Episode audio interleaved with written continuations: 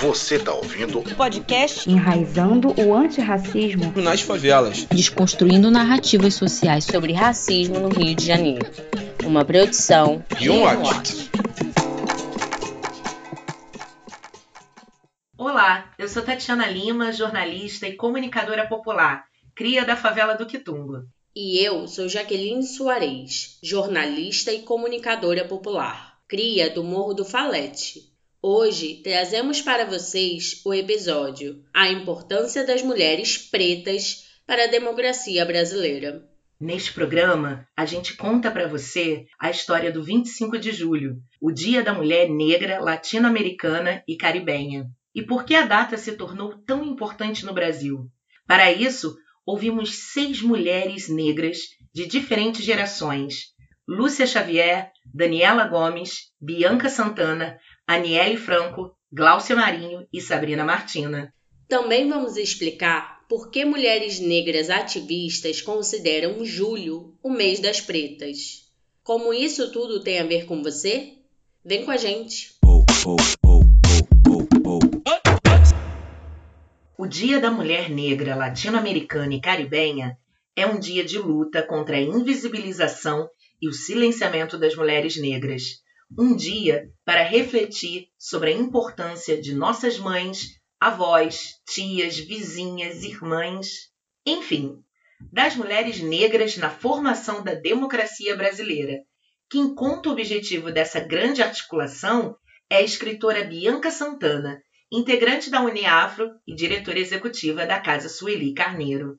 Em julho de 1992, aconteceu o primeiro encontro de mulheres negras da América Latina e do Caribe. Lá, 350 mulheres negras de 32 países estiveram reunidas durante seis dias para compreender o que temos em comum, quais as diferenças, como construir um movimento amplo de mulheres negras latino-americanas para denunciar as desigualdades vivenciadas na diáspora e dar visibilidade para o protagonismo de luta de mulheres negras. Essa articulação de mulheres negras pressionou a Organização das Nações Unidas, a ONU, a reconhecer a data internacionalmente e exigiu o reconhecimento do combate às opressões de raça e gênero como pautas fundamentais. Isso promoveu a criação de espaços para debater ações políticas voltadas para as mulheres negras. O 25 de julho é um momento de mobilização, protesto e reivindicação de direitos da mulher negra. Porém, também serve como uma ação de memória e orgulho, como explica a professora do Departamento de Estudos Africanos da Universidade de San Diego, Daniela Gomes. Eu fico com a resposta da Jurema Werneck, né? Nossos passos vêm de longe. Por mais que o patriarcado determine né, as, as nossas, vamos dizer assim, relações, o Brasil ele é um país majoritariamente de mulheres e majoritariamente com famílias lideradas por mulheres, principalmente no que se refere às famílias pretas. As famílias pretas geralmente são famílias de mulheres muito fortes e que tomam a frente da gestão da casa, principalmente porque grande parte dessas mulheres criaram filhos, netos e etc. sozinhas. É, a gente tem uma sociedade patriarcal, mas com, digamos assim, um comportamento matrifocal. Um comportamento onde o papel das mulheres nessas famílias, principalmente falando de famílias negras, é um papel fundamental onde a ideia do patriarcado de fragilidade feminina, a ideia do patriarcado de, vamos dizer assim, submissão, não, não, não existe, não se comporta. Ou pela ausência da figura masculina, ou simplesmente porque é realmente uma tradição. Com 38 anos, a professora, nascida e criada na periferia de São Paulo, ressalta que, devido à escravidão, a mulher negra sempre exerceu, de alguma forma, um papel de provedora de sobrevivência como escrava de ganho. Outro ponto é que as mulheres pretas, a partir das religiões de matriz africana, exercem um papel social comunitário. As mulheres que eram de candomblé negociavam politicamente favores para a população negra a partir da sua, assim, função sacerdotal. Então a gente não tem como falar de uma estrutura de sociedade nesse país, no Brasil, sem falar de mulher preta. Não existe isso. E isso eu estou colocando de forma de articulação negra para além da nossa exploração, porque sem o nosso ventre também não existiria a escravidão. E a perpetuação da escravidão no Brasil por mais de 300 anos. Foram os ventres pretos que possibilitaram isso depois do fim do tráfico negreiro, por exemplo. Então, eu acho que compreender essa centralidade de mulheres negras para a sociedade brasileira, para a história do Brasil, é fundamental para entender o impacto disso, não só para a população negra, mas para a população brasileira como um todo, mas também para a nossa comunidade, para a gente entender a importância dessas mulheres e para a gente resgatar essas histórias e para que a gente possa realmente entender que conceitos eurocêntricos de feminilidade eles não nos competem e eles não nos representam. O Dia Internacional da Mulher Negra Latino-Americana e Caribenha representou um novo marco no debate sobre gênero, raça e os direitos das mulheres, só que agora a partir das visões e das experiências das mulheres negras. Não só destacar que é o Dia da Mulher Negra, em oposição ao 8 de março, ou para demonstrar realmente né, que é a trajetória feminista negra. Olha aqui, as reivindicações de vocês para nós faz o menor sentido. E isso ocorreu de forma muito orgânica em diferentes partes do mundo. Não só nos Estados Unidos, não só no Brasil. Em diferentes partes do mundo foi de forma orgânica antes dessas mulheres se articularem globalmente. Por quê? Porque enquanto você está falando aí, ah, eu quero sair para trabalhar, tá, eu já trabalho desde que eu nasci. Né? Inclusive para você. Você ser madame, eu tenho que trabalhar.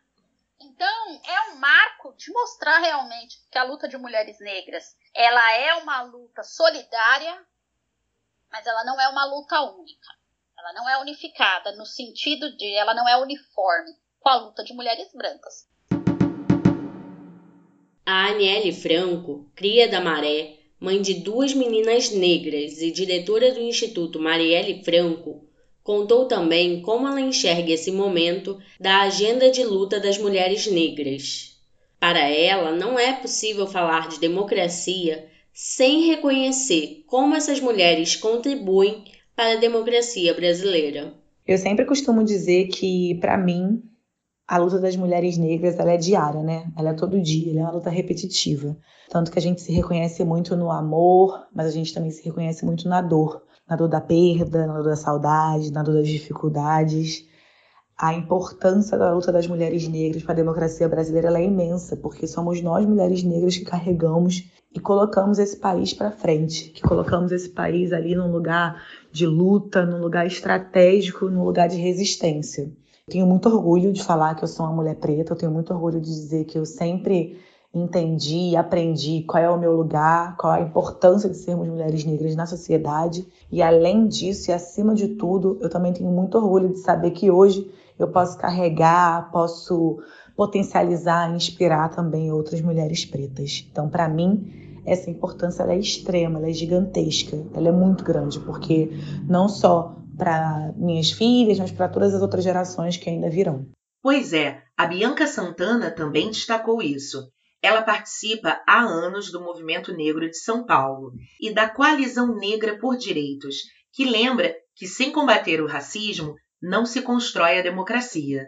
Historicamente, as mulheres negras brasileiras denunciam a condição de opressão a que estão submetidas.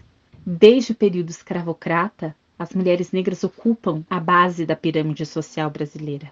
Lutar contra todas as formas de opressão, em especial o racismo, o machismo, as desigualdades de classe, a LGBTQI fobia, são bandeiras, ações de mulheres negras organizadas em benefício de seu próprio grupo e de toda a sociedade brasileira. Eu gosto muito de um trecho da carta da Marcha das Mulheres Negras de 2015, em que afirmamos que colocamos a serviço de toda a sociedade o nosso grande acúmulo. As mulheres negras sabem cuidar. Elas cuidam de si, de suas comunidades, de casas, escolas, corporações, organizações diversas, públicas e privadas. Nós que sabemos cuidar Precisamos também participar da tomada de decisão, compartilhar poder. Sem isso, não há democracia no Brasil. Como diz a Coalizão Negra por Direitos, com racismo não há democracia. Assistente social e ativista de direitos humanos e do movimento negro, Lúcia Xavier foi empregada doméstica e hoje é coordenadora geral da ONG Crioula, uma instituição voltada para a defesa e promoção dos direitos das mulheres negras. Para ela, o Dia Internacional da Mulher Negra, Latino-Americana e Caribenha e de Teresa Benguela no Brasil é uma oportunidade para mulheres negras denunciarem as condições em que vivem mas também um momento para celebrar a vida. O Giro das Pretas também, ele acaba se conformando como uma estratégia política, né? De fortalecer as mulheres, acolhê-las e, ao mesmo tempo, denunciar as opressões, né? O Giro das Pretas, na verdade, é uma forma atualizada da celebração do 25 de julho, Dia da Mulher Negra da América Latina, da diáspora e do Caribe, que nasce no, no, em Santo Domingo em, em julho de 92, quando mulheres negras de toda a região se reuniram para se articular na luta contra o racismo patriarcal na região e também celebrar a sua vida, seus potenciais, suas vitórias, né? Quase 30 anos se passaram desde que foi criado o Dia Internacional da Mulher Negra, Latino-Americana e Caribenha. De lá para cá, a situação das mulheres negras não mudou. No Brasil, por exemplo, dados comprovam que mulheres negras formam o grupo mais vulnerável dentro do país. O Atlas da Violência mostra que no intervalo de 10 anos, entre 2008 e 2018, houve um aumento de 12,4% de atos violentos contra mulheres negras, enquanto o número em relação às mulheres brancas diminuiu 11,7%. Gláucia Marinho, jornalista da ONG Justiça Global, aponta é o corpo da mulher negra que mais sofre violência física e social. As mulheres negras são as mais impactadas, violentadas por essa estrutura racista, desigual de poder, patriarcal, pelo capitalismo. Então, a gente precisa ter uma ação política contundente de enfrentamento a todas essas violências e violações. Quando comparamos a realidade de mulheres negras e brancas, segundo o Atlas da Violência de 2020, a desigualdade e vulnerabilidade também se mostram como uma evidência. Para cada mulher branca vítima de homicídio, o número de mulheres negras assassinadas é de 1,8. Isso é quase o dobro. Para Glaucia Marinho, os dados revelam o quanto é indispensável pensar em formas de contribuir com a luta antirracista e feminista preta. Só no, nos anos 2000, as empregadas domésticas passaram a gozar, vamos dizer, dos mesmos direitos que qualquer outro trabalhador. E quando a gente pensa quem são as empregadas domésticas, são basicamente mulheres negras com baixa escolaridade. E ainda hoje, essas mulheres são vítimas de trabalho análogo ao escravo.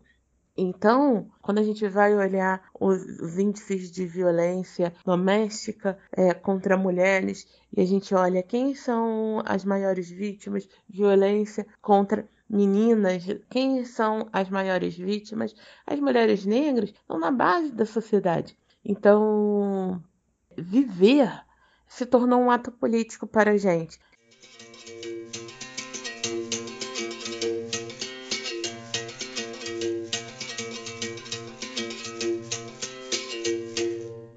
Sabrina Martina, cria do Complexo do Alemão, poeta e slammer de 21 anos, também conhecida como MC Martina, fez questão de participar dessa conversa. Para entender a desigualdade social que as mulheres negras vivem, Basta olhar para a distribuição da pirâmide de hierarquias da sociedade. É um pouco mais simples do que parece, né? Tipo, se a gente olhar a pirâmide, né, de gênero, primeiro vem o homem branco, depois a mulher branca, depois o homem preto, depois a mulher preto, sem falar da, da população LGBT, né? mas falando especificamente sobre o meu lugar de fala enquanto mulher preta, as pessoas sempre nos enxergaram, sempre nos trataram como minoria, mesmo a gente sendo maioria nesse país.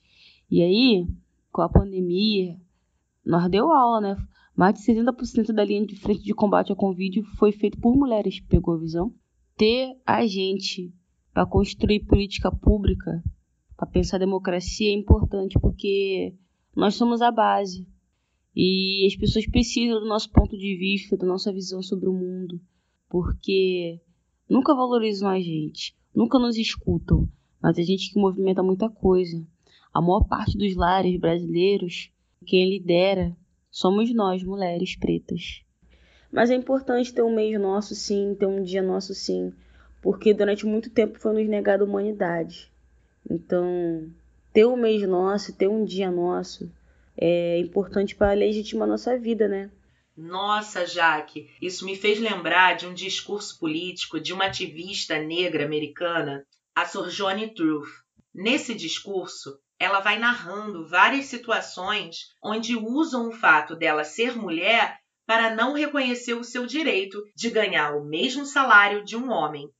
Mas, ao mesmo tempo, ela também não é vista como uma mulher. E daí ela pergunta: E eu não sou uma mulher?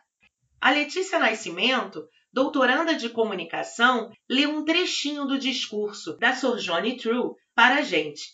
Aqueles homens ali dizem que as mulheres precisam de ajuda para subir em carruagens e devem ser carregadas para atravessar valas e que merecem o melhor lugar onde quer que estejam. Ninguém jamais me ajudou a subir em carruagens ou a saltar sobre poças de lama e nunca me ofereceram melhor lugar algum. E eu não sou uma mulher? Olhem para mim, olhem para os meus braços. Eu arei e plantei e juntei a colheita nos celeiros, e homem algum poderia estar à minha frente. E eu não sou uma mulher? Eu poderia trabalhar tanto e comer tanto quanto qualquer homem, desde que eu tivesse oportunidade para isso, e suportar o açoite também. E eu não sou uma mulher?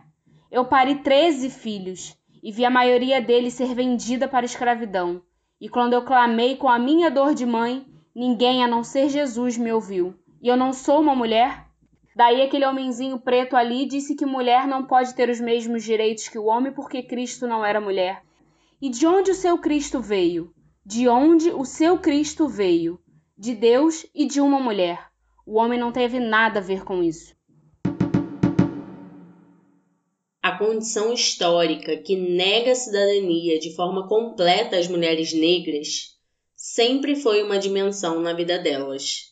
Por isso, o movimento de mulheres negras produz em suas reivindicações novos sentidos sobre a humanidade como opina Glaucia Marinho, coordenadora de comunicação da Justiça Global.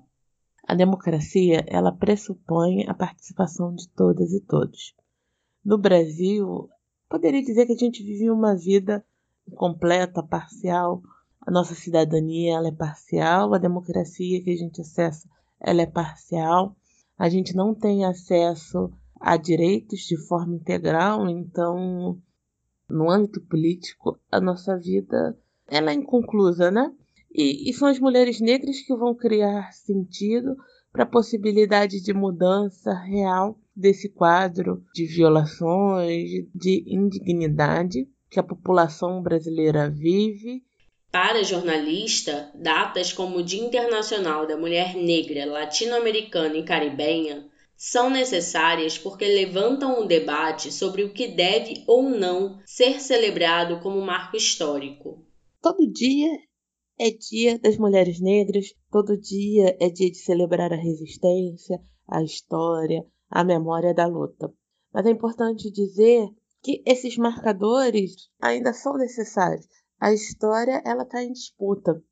Então, ter o Júlio das Pretas, relembrar a trajetória, trazer à memória a ancestralidade de Teresa de Benguela e de outras mulheres negras que oportunizaram a nossa liberdade e construíram sentido para a nossa vida plena, digna das mulheres negras, é fundamental para a construção do nosso ser. É super importante a gente celebrar esses marcadores, mas é importante a gente refletir também que não é só julho para falar sobre e com mulheres negras, como é, o 20 de novembro não, não é apenas é, essa data para marcar e celebrar a luta de zumbi do movimento negro, como não pode ser abril para se deparar e refletir sobre as questões da vida dos povos indígenas. O marcador ele é importante porque a história ela foi construída pelos vencedores. A gente está num momento de disputa de sentidos, numa disputa teórica, prática sobre o que, que vale de fato ser celebrado, o que vale de fato ser marcado. É um momento também de questionar essa história e esse calendário branco, racista, que criou datas, feriados para seu, seus heróis nacionais que massacraram, silenciaram a nossa história.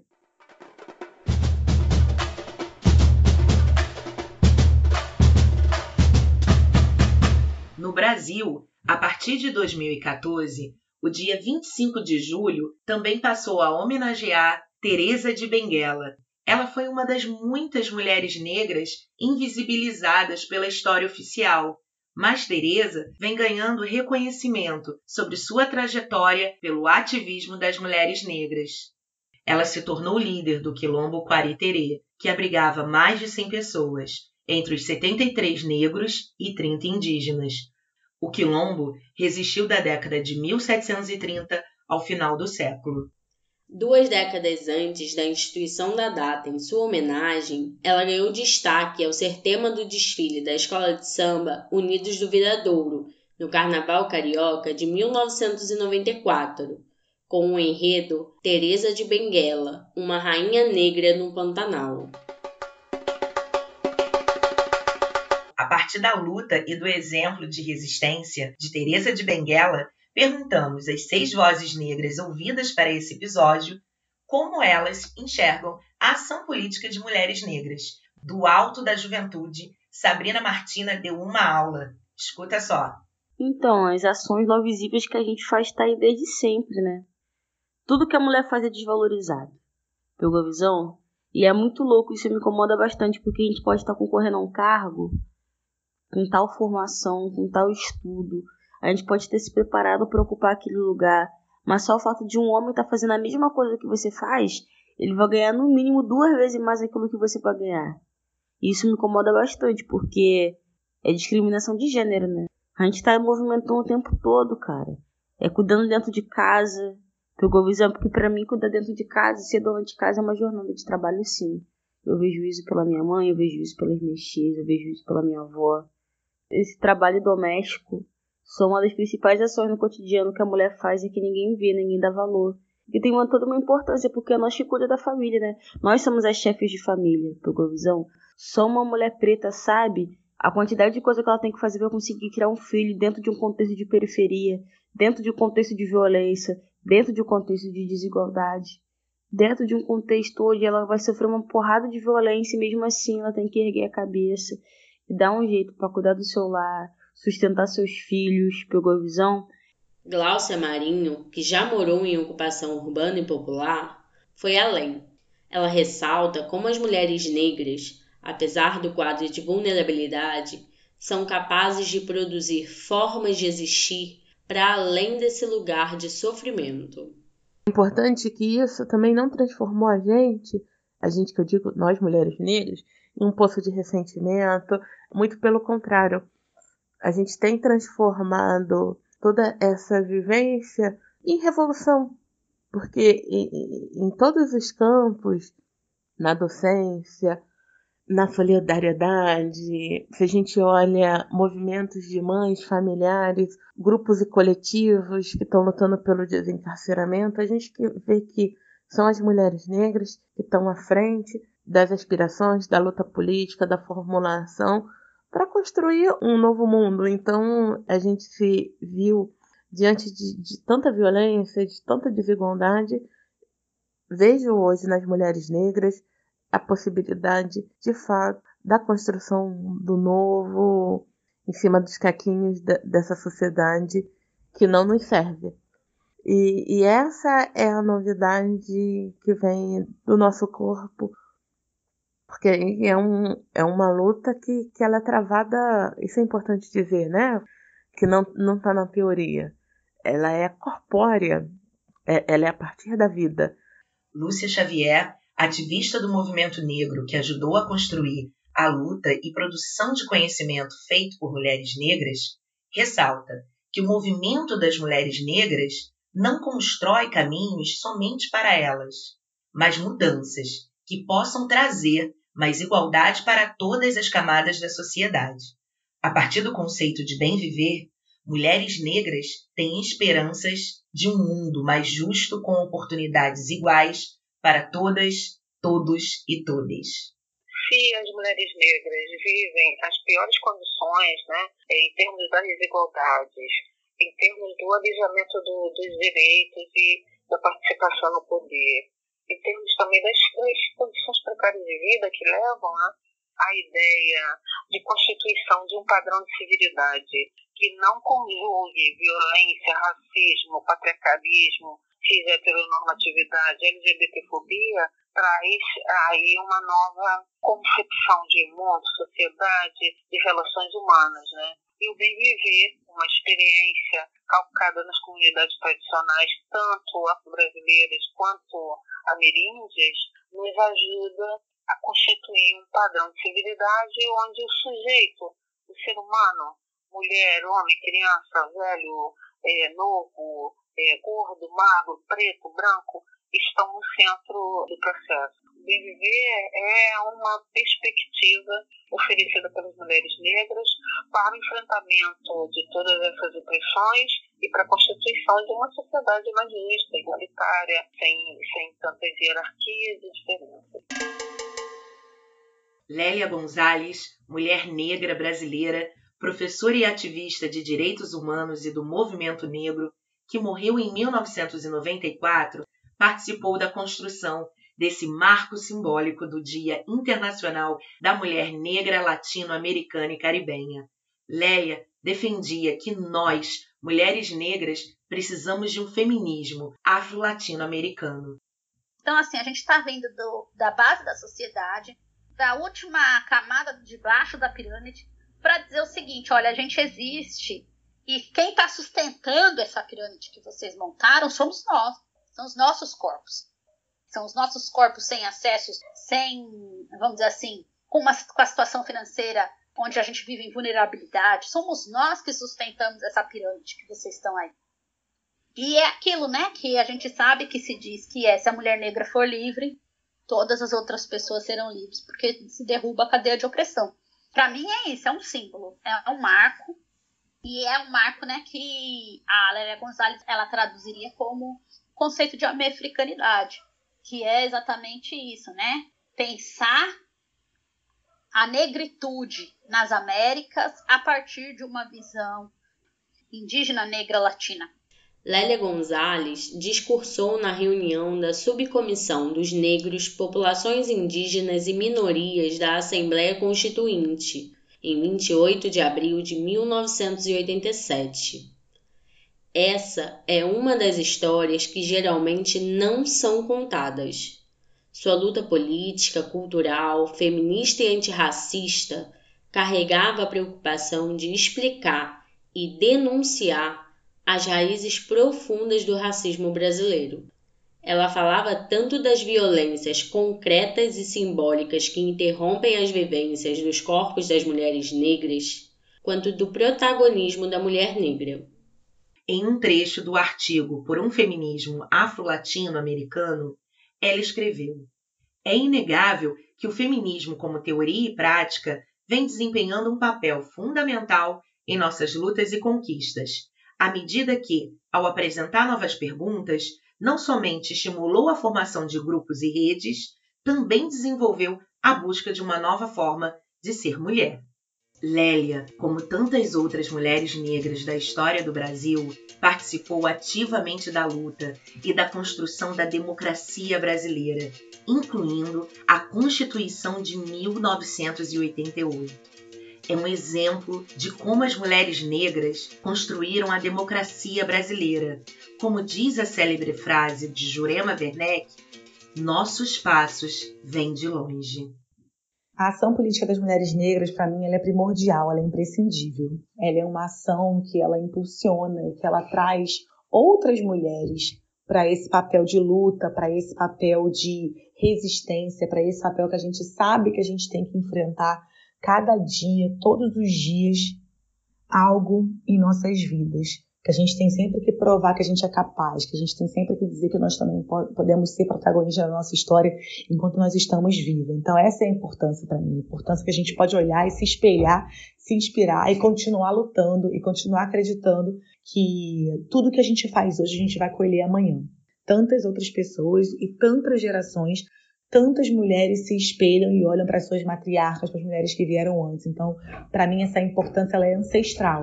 É uma importância que a gente sabe respeitar quem veio antes, pisa com muita, muita cautela, muito respeito e entende a importância de seguir adiante.